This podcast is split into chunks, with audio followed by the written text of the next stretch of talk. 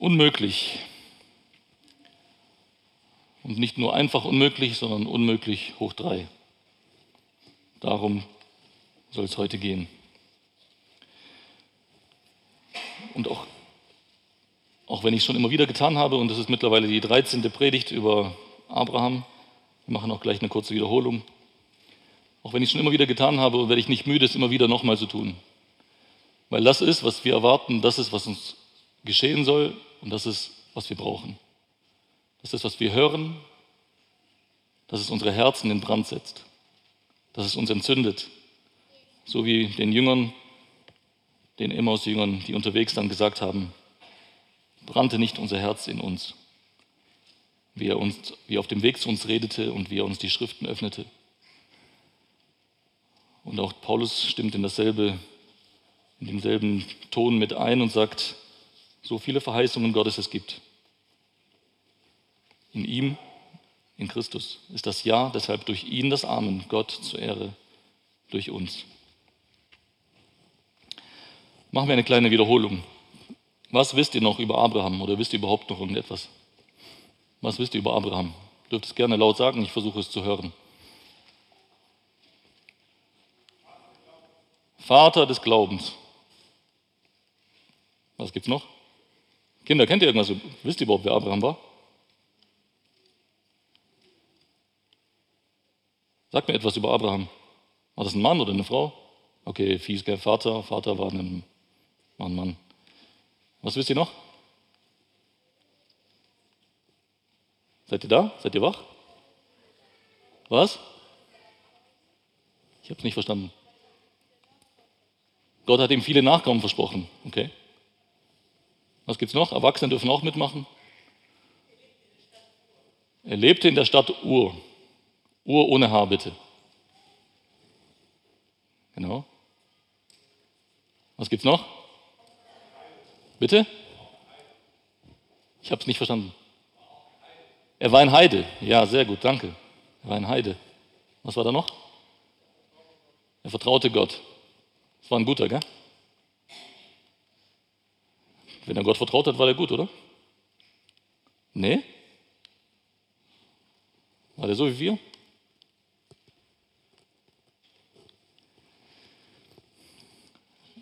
Vater des Glaubens, Freund Gottes, Glaubensheld, Hebräer 11. Er war ein direkter Vorfahre von Jesus.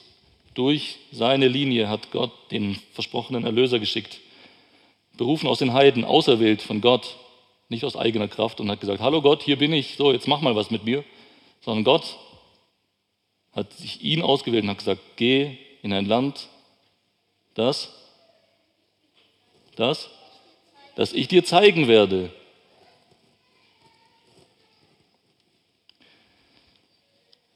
Hieß er immer Abraham? Ja? Nein? Wie? Abraham, gell? Zwei Buchstaben wurden weggenommen aus seinem Namen. Er einen neuen Namen bekommen. Gott hat ihm einen neuen Namen gegeben. Wenn Gott ihm viele Nachkommen versprochen hat, dann hat er bestimmt viele Kinder gehabt, richtig? Würde doch Sinn machen, oder? Hat er viele Kinder gehabt? Wie viele hat er gehabt? Einen, einen versprochenen, gell? Und einen nach dem Fleisch, den Ismael. Gut, gehen wir die einzelnen Predigten mal kurz durch. Wir haben über den Nachkommen Abrahams etwas gelernt, über den Nachkommen, Galater 3, Vers 16, wer das gerne nachschlagen möchte. Dieser Nachkomme Abrahams, sein Name ist Jesus. Im zweiten Teil von Kapitel 12 haben wir einige der dunklen Seiten von Abraham entdeckt. Er war nicht so ein sehr frommer und gläubiger Mann und Vater des Glaubens und so schwebte über allem. Vieles nicht verstanden, aber das Ergebnis ist, Gott hat Abraham nicht verworfen, trotz seiner Taten, trotz seines immer wieder vorkommenden Unglaubens und Zweifels. In Kapitel 13 haben wir uns ein bisschen über den Staub unterhalten und ich habe es eine kurze Theologie des Staubes genannt. Wir wissen, der Mensch ist Staub. Der Staub ist der Bestimmungsort des physischen Menschen, der körperliche Tod. Und interessant, fand ich damals, es bleibt mir, immer noch im Kopf, dass dein Nachkomme, also dieser Nachkomme, Jesus, so gemacht wird wie der Staub der Erde. In Kapitel 14 sind wir einem mysteriösen, mystischen, äh, geheimnisvollen Menschen begegnet, nämlich Melchisedek. Wer war dieser Melchisedek? Sein Name bedeutet König der Gerechtigkeit. Er wohnte in der Stadt des Friedens in Salem. Er war König von Salem, König des Friedens. Kein menschlichen Vater, keine menschliche Mutter und so weiter. Und so war Melchisedek ein sehr, sehr starker Typus, ein Abbild, etwas, was uns das Verständnis von Jesus erleichtert ein Abbild für Jesus. Und wir haben über Brot und Wein nachgedacht. Das beginnt schon, als Abraham Melchisedek begegnet und äh, findet durch die ganze Bibel hindurch immer wieder Erwähnung. Und schließlich im Tod Jesu und mit der Einsetzung des neuen Bundes findet dieser Brot- und Weingedanke seine vorläufige Erfüllung. Die endgültige Erfüllung wird dann sein, wenn wir mit ihm zusammen wieder von dem Wein trinken in seinem Reich. Dann ging es in zwei Predigten um 1. Äh, Mose 15. Und zwar, wenn ihr euch erinnert, ging es darum, dass da zwei Hälften Tiere lagen und Abraham das alles vorbereiten musste. Auf einer Seite eine Hälfte von den Tieren, es waren, glaube ich, vier verschiedene Tiere. Und dann war es damals so üblich, wenn man einen Vertrag geschlossen hat, ging man mitten durch diese Tiere hindurch und damit brachte man zum Ausdruck, wenn ich diesen Vertrag nicht halte, dann soll mir das Gleiche passieren, was mit diesen Tieren passiert ist. Diesen Bund schloss äh, Gott mit Abraham bedingungslos, einseitig. Es war ein einseitiger Bund, weil Gott so lange gewartet hat, um diesen Bund tatsächlich zu schließen, als Abraham schon in tiefem Schlaf war. Abraham konnte nicht durch diese Tierhälften durchgehen, weil er geschlafen hat, aber er hat gesehen, wie Gott, symbolisiert durch einen äh, Feuerofen und durch einen Rauch, durch diese Stücke hindurchging und damit hat Gott einseitig den Bund geschlossen. Damit bringt er zum Ausdruck, ich kümmere mich darum. Ich werde diesen Bund halten. Und die zwei abschließenden Gedanken damals waren, seit dem Tag, an dem Abrahams Körper starb, wartet er, wartet er auf die volle Erfüllung von Gottes Versprechen. Das lesen wir im Hebräerbrief. Und Abraham wird nicht ohne uns erben. In anderen Worten, wir werden mit ihm zusammen erben. In Kapitel 16 sind wir dem Engel des Herrn begegnet, gemeinsam mit Hagar. Wir haben festgestellt, der Engel des Herrn ist Jesus und haben deswegen gemerkt, dass eine Begegnung mit diesem Jesus Leben verändert. Eine Begegnung mit diesem Jesus verändert das Leben. Und dann sind wir schon bei Kapitel 17 das Kapitel, was wir jetzt letztes Mal abgeschlossen hatten. Und wir hatten das in vier Predigten unterteilt. Zuerst ging es wieder darum, was Gott tut. Dieser Bund wurde nochmal neu bestätigt, er wurde aufgerichtet. Gott verspricht einen Segen.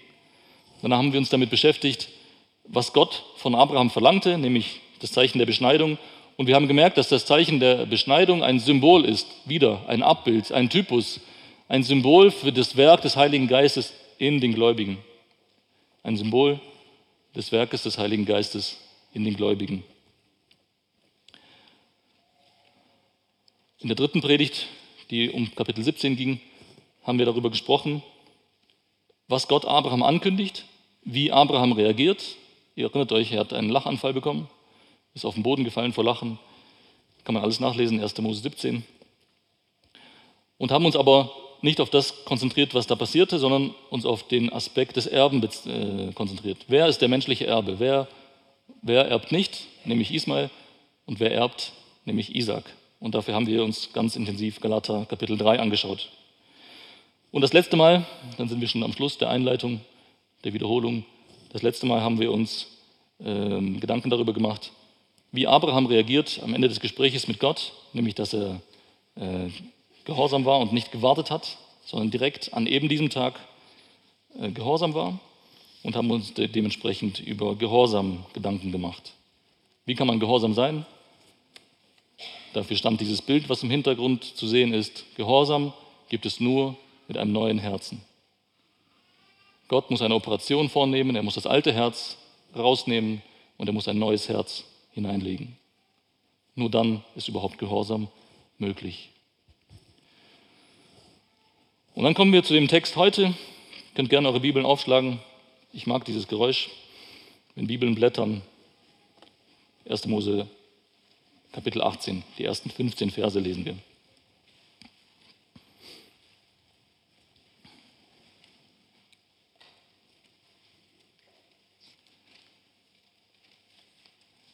Erste Mose Kapitel 18, ab Vers 1 bis Vers 15. Und der Herr erschien ihm bei den Tereminten von Mamre, als er bei der Hitze des Tages am Eingang des Zeltes saß. Und er erhob seine Augen und sah. Und siehe, drei Männer standen vor ihm. Sobald er sie sah, lief er ihnen vom Eingang des Zeltes entgegen und verneigte sich zur Erde. Und sagte, Herr, wenn ich denn Gunst gefunden habe in deinen Augen, so geh doch nicht an deinem Knecht vorüber. Man hole doch ein wenig Wasser, dann wascht eure Füße und ruht euch aus unter dem Baum. Ich will indessen ein bisschen Brot holen dass ihr euer Herz stärkt. Danach mögt ihr weitergehen. Wozu wäret ihr sonst bei eurem Knecht vorbeigekommen? Und sie sprachen, tu so, wie du geredet hast. Da eilte Abraham ins Zelt zu Sarah und sagte, nimm schnell drei Maß Mehl. Das war übrigens eine riesige Portion. Damit hätte man also 20 Leute ernähren können. Weizengrieß, knete und mache Kuchen. Und Abraham lief zu den Rindern, nahm ein Kalb, zart und gut, gab es dem Knecht, und der beeilte sich, es zuzubereiten. Und er holte Rahm und Milch und das Kalb, das er zubereitet hatte, und setzte es ihnen vor, und er stand vor ihnen unter dem Baum, und sie aßen. Und sie sagten zu ihm, wo ist deine Frau Sarah? Und er sagte, dort im Zelt. Da sprach er, wahrlich, übers Jahr um diese Zeit komme ich wieder zu dir. Siehe, dann hat Sarah, deine Frau, einen Sohn. Und Sarah horchte am Eingang des Zeltes, der hinter ihm war. Abraham und Sarah waren alt, hochbetagt. Es erging Sarah nicht mehr nach der Frauenweise. Und Sarah lachte in ihrem Inneren und sagte, nachdem ich alt geworden bin, sollte ich noch Liebeslust haben? Und auch mein Herr ist ja alt. Da sprach der Herr zu Abraham, warum hat Sarah denn gelacht und gesagt, sollte ich wirklich noch gebären, da ich doch alt bin? Sollte für den Herrn eine Sache zu wunderbar sein? Zur bestimmten Zeit komme ich wieder zu dir, übers Jahr um diese Zeit. Dann hat Sarah einen Sohn. Doch Sarah leugnete und sagte, ich habe nicht gelacht, denn sie fürchtete sich. Er aber sprach, nein, du hast doch gelacht.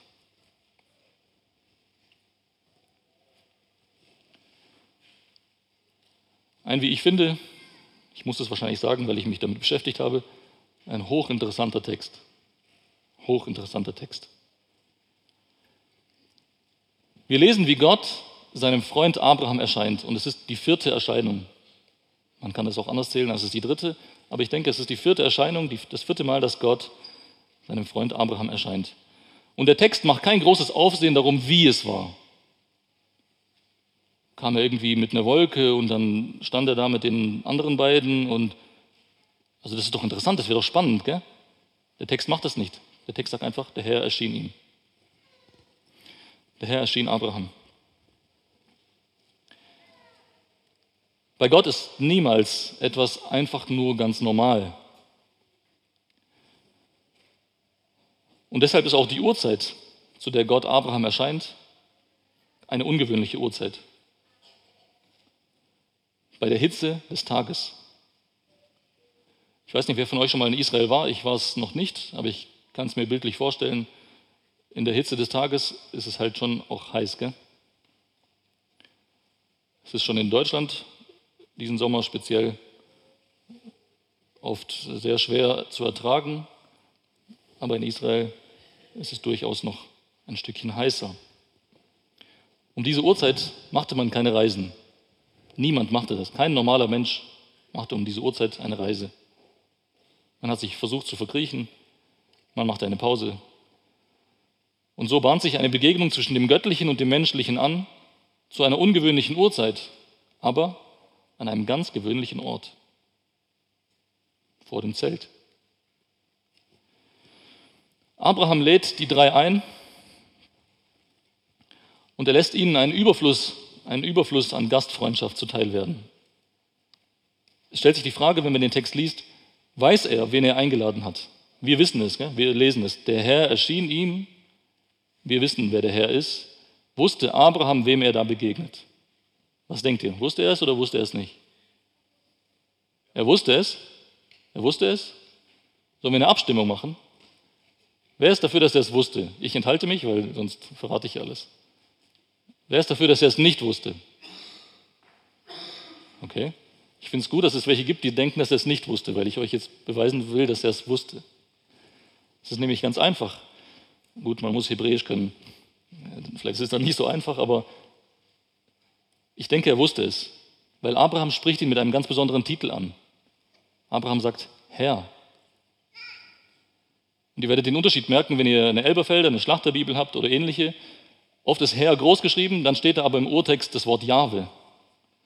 Wenn Herr klein geschrieben wird, kann es verschiedene Worte im Hebräischen dafür geben. Adoni oder Adonai. Und hier in diesem Fall wird Adonai verwendet. Und Adonai wird fast ausschließlich, und es gibt über 400 Stellen in der Bibel im Alten Testament, wo Adonai verwendet wird. Und es wird fast ausschließlich verwendet, wenn es um, Gott geht. Man hat diesen Titel nicht einfach so verwendet und hat zu irgendeinem gesagt Adonai. Das war ein Titel, der für Gott reserviert war. Und so denke ich, dass er hier schon wusste, wer es ist. Wenn wir ein paar Kapitel zurückgehen und die Bibel diesem, mit diesen Augen versuchen zu lesen, werden wir sehen, er ist diesem Gott ja schon mal begegnet. Vielleicht hat er ihn sogar wiedererkannt. Wie gesagt, ich wäre gern dabei gewesen. hochinteressante Begegnung. Abraham weiß, wen er da vor sich hat und dass es keine gewöhnlichen Reisenden sind. Und deswegen ist nur das Beste gut genug. Und er lässt sie bewirten und er ist selbst derjenige, der sie bedient. Und so lässt sich der erste Punkt, unmöglich mit Gott essen, in zwei Teile aufteilen. Und zwar in einen menschlichen und einen göttlichen Teil. Vordergründig und menschlich betrachtet sieht es so aus, als ob Abraham der Handelnde ist, der, der die Gastfreundschaft übt, der, der Gott zu sich einlädt. Und das wird heutzutage auch leider zu oft, wie ich finde, betont. Wir müssen Gott zu uns einladen. Freunde, das funktioniert nicht. Denn was wirklich passiert ist,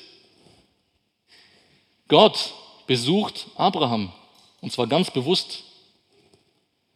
Gott besucht Abraham und er verfolgt mit seinem Besuch eine ganz bestimmte Absicht. Es ist kein Zufall, dass er bei Abraham Halt machte. Und er ist nicht einfach gegangen und hätte Abraham nichts gesagt, wäre einfach vorbeigegangen. Nein, Gott besucht Abraham. Er ist mit dem Zweck gekommen, zu Abraham zu gehen.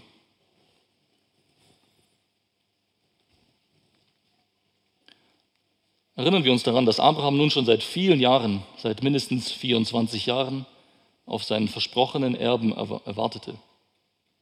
Gott hat ihm versprochen, du wirst ein, du wirst ein großes Volk werden. Und, Gott, und so wartete Abraham. Zwischenzeitlich dachte er, dass Ismael es wäre, aber seit Kapitel 17 wusste er ganz genau, nicht Ismael. Nicht Ismael.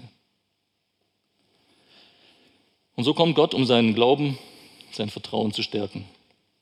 Und vielleicht eine kleine Randbemerkung zu diesem Punkt. Sind wir bereit, Gott zu begegnen in unserem alltäglichen Trott, in unserem Alltag?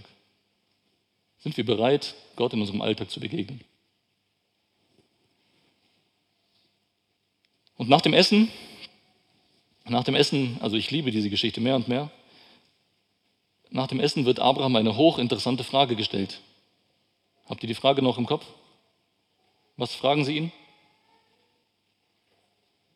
Ihr könnt auch nachlesen, habt es ja aufgeschlagen. Was fragen Sie? Wo ist wer? Wo ist deine Frau? Und weiter? Wo ist deine Frau Sarah? So, jetzt, seit wann heißt sie Sarah? Hieß sie schon immer Sarah? Wie hieß sie denn? Auch sie hat einen neuen Namen bekommen, oder? Wann war das? Jahrhunderte vorher? Schaut in Kapitel 17 und wenn man den Zusammenhang ein bisschen genauer betrachtet, dann war das kurz vorher, vielleicht nur wenige Tage vorher, vielleicht am Tag vorher. Viele Jahre zuvor hat Gott einem anderen Mann eine ähnliche Frage gestellt. Kommt ihr drauf? Hört nochmal die Frage, die Abraham stellt. Wo ist deine Frau Sarah? Wie hieß die andere Frage? Sagt es laut, da hinten hat jemand die Hände gehoben. Sag. Adam, wo bist du? Das ist auch eine gute Frage, aber auf die will ich gar nicht hinaus. Es gibt noch eine andere Frage.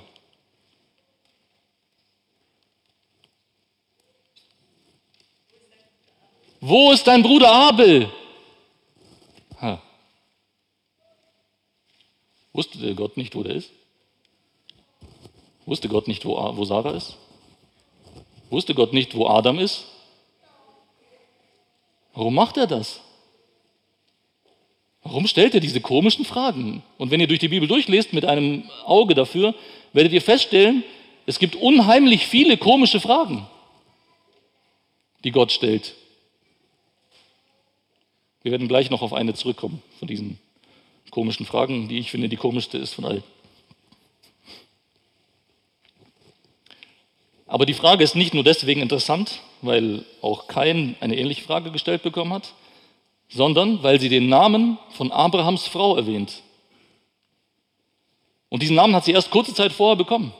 Kapitel 17, Vers 5 könnt ihr nachlesen. Wie konnte dieser Mensch Sarahs neuen Namen wissen. Und Freunde, spätestens jetzt wusste Abraham, wen er da vor sich hatte. Spätestens jetzt. Und so entfaltet sich der zweite Punkt. Unmöglich. Ein uraltes Ehepaar soll auf natürliche Weise einen Sohn bekommen. Wie alt war Abraham zu diesem Zeitpunkt? 99 Jahre alt. Wie alt war Sarah? 40? Wie alt? 90, richtig. Uralt. Gibt es hier Leute, die 90 sind? Gibt es Geschwister, die 90 oder älter sind? Aber es ist niemand da, gell? Sie waren uralt. In diesem Alter hat man schon Ur-Urenkel und nicht Kinder. Und Gott wiederholt jetzt seine Verheißung, die er Abraham in Kapitel 17, Vers 16, 17, Vers 21 schon gemacht hat. Und zwar diese präzise Verheißung in einem Jahr. Und er sagt zu ihm, wahrlich, übers Jahr um diese Zeit, dann hat Sarah, deine Frau, einen Sohn. Fast wörtlich steht es in Kapitel 17, Vers 21. Deswegen sieht man, dass es nicht viel Zeit vergangen sein kann. Es können nicht paar Monate gewesen sein zwischen diesen beiden Ereignissen. Derselbe Zeitraum wird erwähnt, in einem Jahr.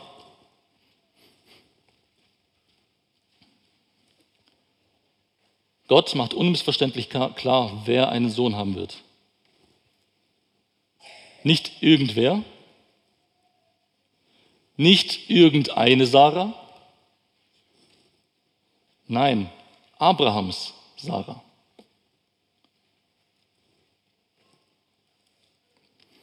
Es scheint fast so, dass Abraham seitdem noch nicht einmal die Zeit gefunden hatte, mit Sarah darüber zu sprechen. Weil schaut mal, wie Sarah reagiert. Sie ist völlig überrumpelt, sie ist völlig überrascht. Sie steht im Zelt, sie steht hinter dem Zelteingang und sie lauscht. Und ist es nicht schön, wie, wie ungeschminkt die Bibel diese Szene beschreibt? Sarah, die Stammmutter Israels. Sie lauscht am Zelteingang wie ein neugieriges kleines Schulmädchen.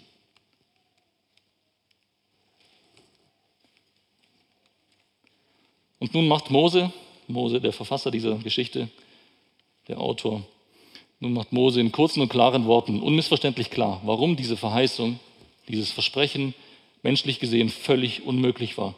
Diese, dieses Versprechen Dieses Versprechen war blanker Unsinn. Das kann nicht in Erfüllung gehen. Niemals. Mose macht als Verfasser drei Punkte klar. Abraham und Sarah waren alt. Ja, okay, manche kriegen halt auch noch, wenn sie alt sind, Kinder. Nein, sie waren nicht nur ein bisschen alt, sondern hoch betagt. Und vielleicht gibt es noch immer irgendwelche Zweifel. Sarah war biologisch gesehen schon weit über das Alter hinaus, wo sie Kinder kriegen konnte. Deswegen ist Sarahs Reaktion übrigens wie fast die gleiche Reaktion von Abraham in Kapitel 17, Vers 17. Deswegen ist Sarahs Reaktion vollkommen verständlich. Und so lässt sich der zweite Punkt auch in zwei Teile aufteilen. Gott verspricht Sarah einen Sohn, menschlich gesehen unmöglich zu erfüllen, ein ungeheuerliches Versprechen. Und Sarah kann es nicht glauben. Jetzt könnten wir uns hinstellen und sagen, Sarah, Gott hat doch gesagt.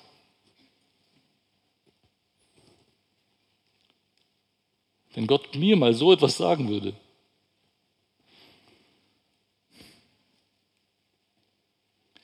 Übrigens hat Sarah sich viel besser im Griff als ihr Mann.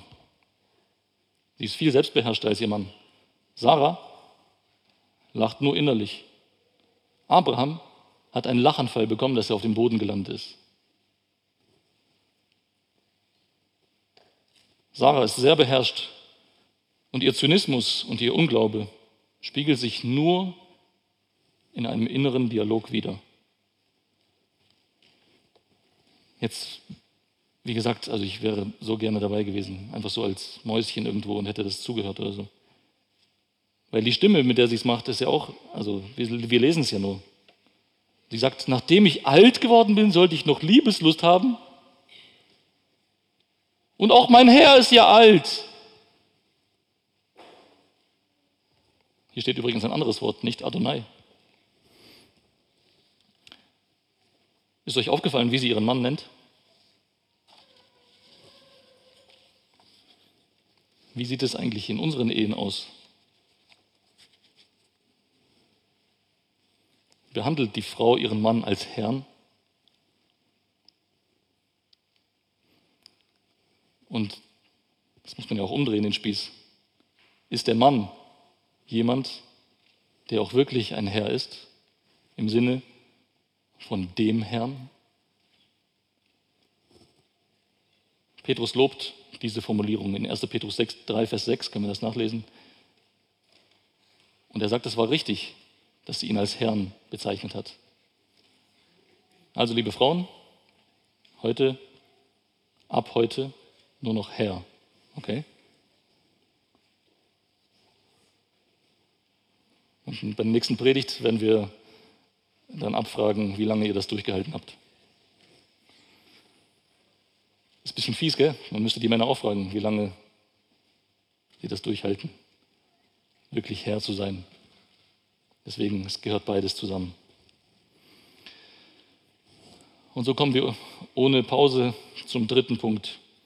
Unmöglich, nicht für Gott. Und wieder stellt Gott eine sehr kurze, aber eine äußerst peinliche Frage. Könnt ihr mir sagen, was er fragt?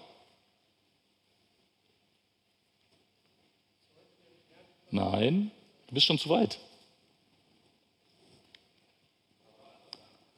Bitte? Warum lacht Sarah? Hä? Warum hat Sarah denn gelacht? Ja, gute Frage. Warum hat sie denn gelacht?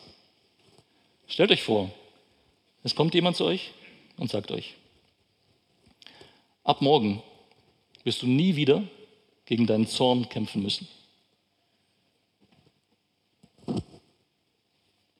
Ab morgen wirst du nie wieder Probleme mit dem Lügen haben. Oder an die, die vielleicht auf Partnersuche sind. Morgen wird dir die eine oder der eine begegnen, nachdem du dich schon so lange sehnst.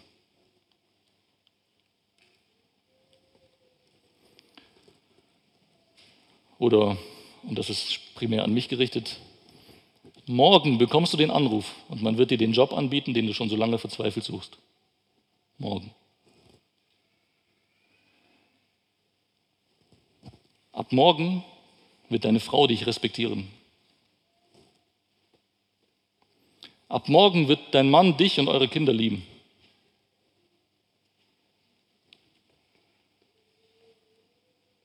Ab morgen werden deine Kinder gehorsam sein.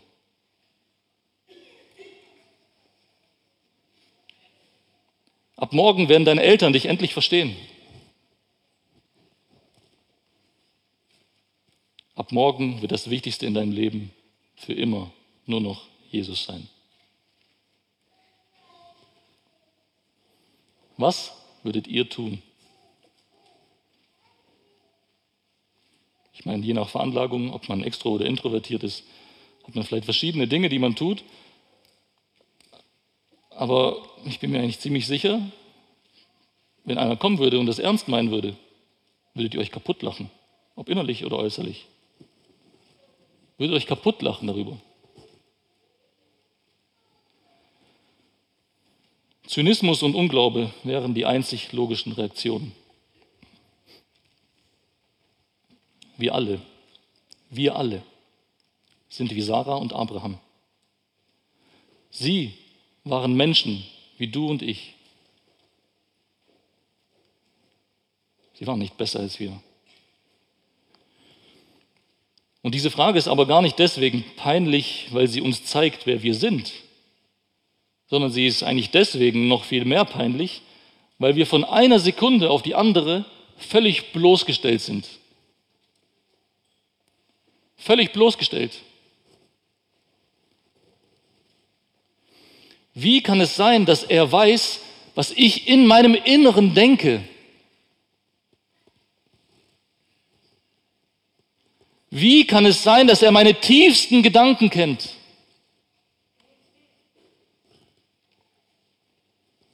Wer ist dieser? Wer ist dieser? Und so gibt sich Gott mit einer kurzen, knappen und präzisen Frage unzweifelhaft. Und spätestens hier wusste auch Sarah, wer das ist. Unzweifelhaft als der Allwissende zu erkennen. Als der, der die Gedanken kennt.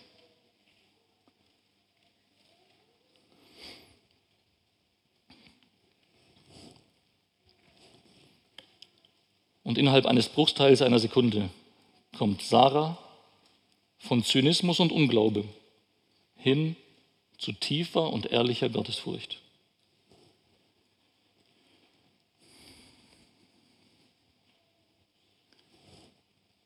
Jetzt kommt diese Frage, Bernd. Sollte für den Herrn eine Sache zu wunderbar sein? Ich greife ein bisschen vor mit dem Bild, das ist noch gar nicht das Thema. Aber ich liebe dieses Bild. Wisst ihr warum?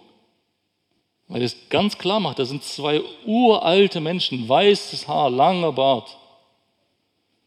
Es gibt keinen Zweifel, die beiden sind wirklich alt. Und Gott bekräftigt mit exakt denselben Worten wie in Vers 10, dass Sarah ein Jahr später einen Sohn haben wird. Und Sarah ist die Sache so peinlich. Ich denke, sie ist so rot angelaufen, wie noch niemals jemand von uns rot angelaufen ist. Es ist ihr so peinlich, dass sie versucht, sich rauszureden. Ich habe nicht gelacht. Ja, menschlich gesehen ist es korrekt. Sie hat nicht gelacht. Keiner hat gehört, wie sie gelacht hat. Es steht, sie hat in ihrem Inneren gelacht. Eigentlich sagt sie die Wahrheit. Ich habe nicht gelacht. Und doch ist das ein lächerlicher Versuch, sich rauszureden, wo sie doch eigentlich weiß, wer da zu Besuch ist. Gott nimmt es mit ganz viel Humor. Wusstet ihr, dass Gott Humor hat? Wusstet ihr, dass Gott Humor hat? Na ganz ehrlich, wer glaubt, dass Gott Humor hat? Dankeschön. Wer glaubt, dass Gott nicht Humor hat? Ich werde euch beweisen, dass Gott Humor hat. Seine Antwort ist, nein, du hast doch gelacht. Oder klingt seine Antwort eher, nein, du hast doch gelacht. Es gibt zwei Beweise, dass Gott Humor hat. Wie nennt er den Sohn, der geboren wird? Er nennt ihn Lachen. Natürlich, da steht Isaac. Aber der ein Jude, der das liest, weiß sofort, das ist Gelächter. Der Name heißt Gelächter. Das ist der eine Beweis. Und der andere Beweis, da komme ich zu der schönsten Frage, zu der merkwürdigsten, humorvollsten Frage, die ich äh, von Gott kenne. Ähm, ihr braucht es nicht mit aufschlagen, ihr kennt die Geschichte. Ich habe sie eben kurz skizziert am Anfang der Predigt, wie Jesus den Jüngern begegnet auf dem Weg nach Emmaus. Und er begegnet ihnen und fragt sie, was, was sind das da für Reden, die ihr im Gehen miteinander wechselt? Sie blieben niedergeschlagen stehen. Einer aber mit Namen Kleopas antwortete und sprach zu ihm, bist du der Einzige, der in Jerusalem weilt und nicht weiß, was dort geschehen ist in diesen Tagen? Und Jesus sprach zu ihnen, nö, was denn? Wie? Wer wusste besser, was geschehen ist? Wer wusste es besser als der, der am Kreuz hing, der tot war, der wieder auferstanden ist? Wer wusste es besser, was passiert? Er hätte doch sagen können, hätte doch sagen können, hey, erkennt ihr mich nicht? Schaut doch mal genau hin, wer ich bin. Natürlich weiß ich, was passiert ist. Nee, was denn? Also wenn Gott keinen Humor hat, dann macht diese Stelle, einfach gar keinen Sinn. Gar keinen.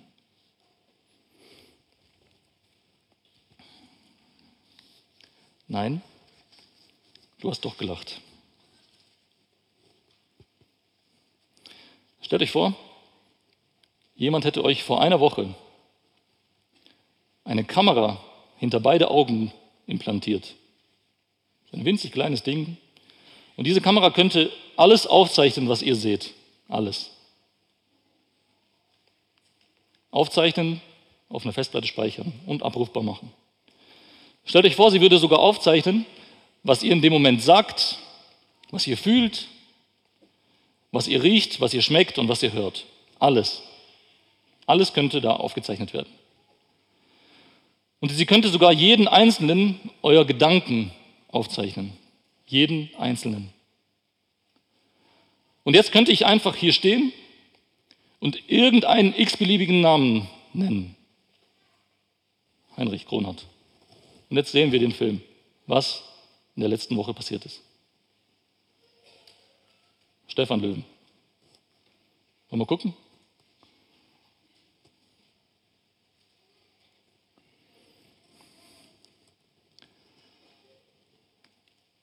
Ich würde nicht mal meinen eigenen Film gucken wollen. Und schon gar nicht würde ich wollen, dass irgendeiner von euch diesen Film sieht.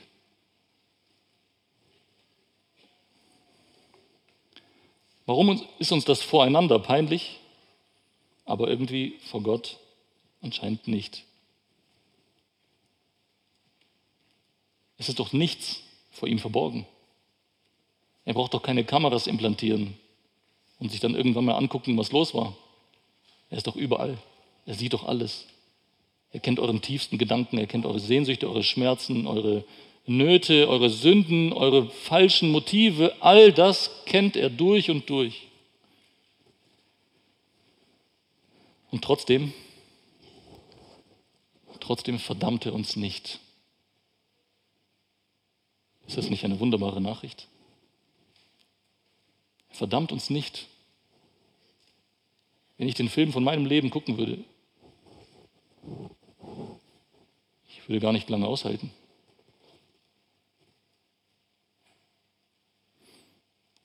Trotzdem verdammt er uns nicht. Kann man das glauben? Kann man das irgendwie fassen? Ist das wirklich möglich? Geht das? Lass uns zum Abschluss einige Dinge anschauen, die bei Menschen unmöglich sind, aber möglich bei Gott. Und lass uns in diesem Kontrast zu wirklicher Gottesfurcht finden. Zu einem angemessenen Menschenbild und zu einem umfassenden Lob von Gottes Macht und Stärke angesichts unseres völligen Unvermögens.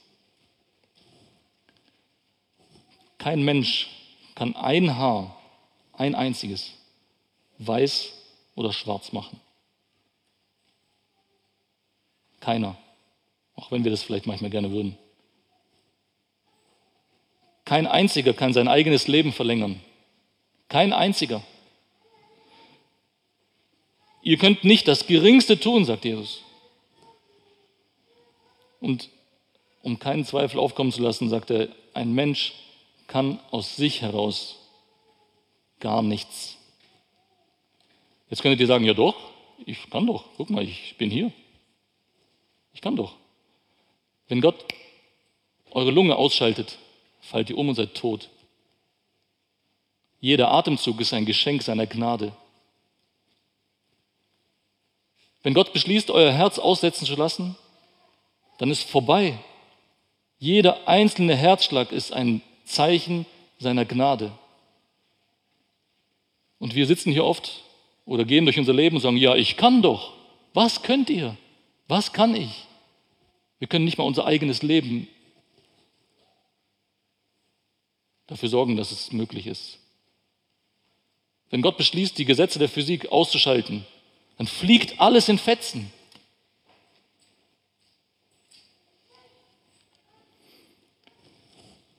Lass uns das noch geistlich betrachten und dann zum Ende kommen. Kein natürlicher Mensch, und damit meine ich einen Menschen, der auf normale Weise geboren ist, in welchem Alter auch immer, ohne etwas Geistliches, was in der Zwischenzeit passiert ist, nämlich die Wiedergeburt, also ein nicht wiedergeborener, ein natürlicher Mensch kann Gott nicht hören. Er kann nicht Jesu Jünger sein. Er kann nicht die Kluft zwischen Himmel und Hölle überwinden. Er kann das Reich Gottes nicht sehen. Er kann nicht ein zweites Mal geboren werden. Er kann nicht mal glauben. Er kann nicht glauben. Er kann nicht zu Gott kommen. Es geht einfach nicht. Er kann nicht Gottes Geist empfangen. Er kann Gott nicht gefallen. Er kann Gott nicht sehen. Er kann nicht in Gottes Ruhe eingehen. Er kann Gott nicht lieben. Und er kann nicht gerettet werden. Das, damit schließen wir ab. Gucken uns die eine Geschichte in der Bibel an. Ich lese es vor.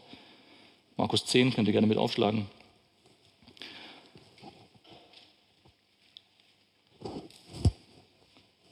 Als er auf den Weg hinausging, lief einer herbei, fiel vor ihm auf die Knie und fragte ihn, guter Lehrer, was soll ich tun, damit ich ewiges Leben erbe?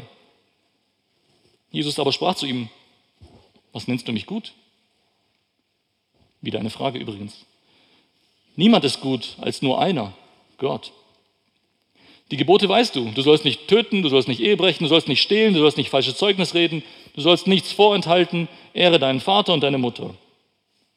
Er aber sagte zu ihm, Lehrer, dies alles habe ich befolgt von meiner Jugend an.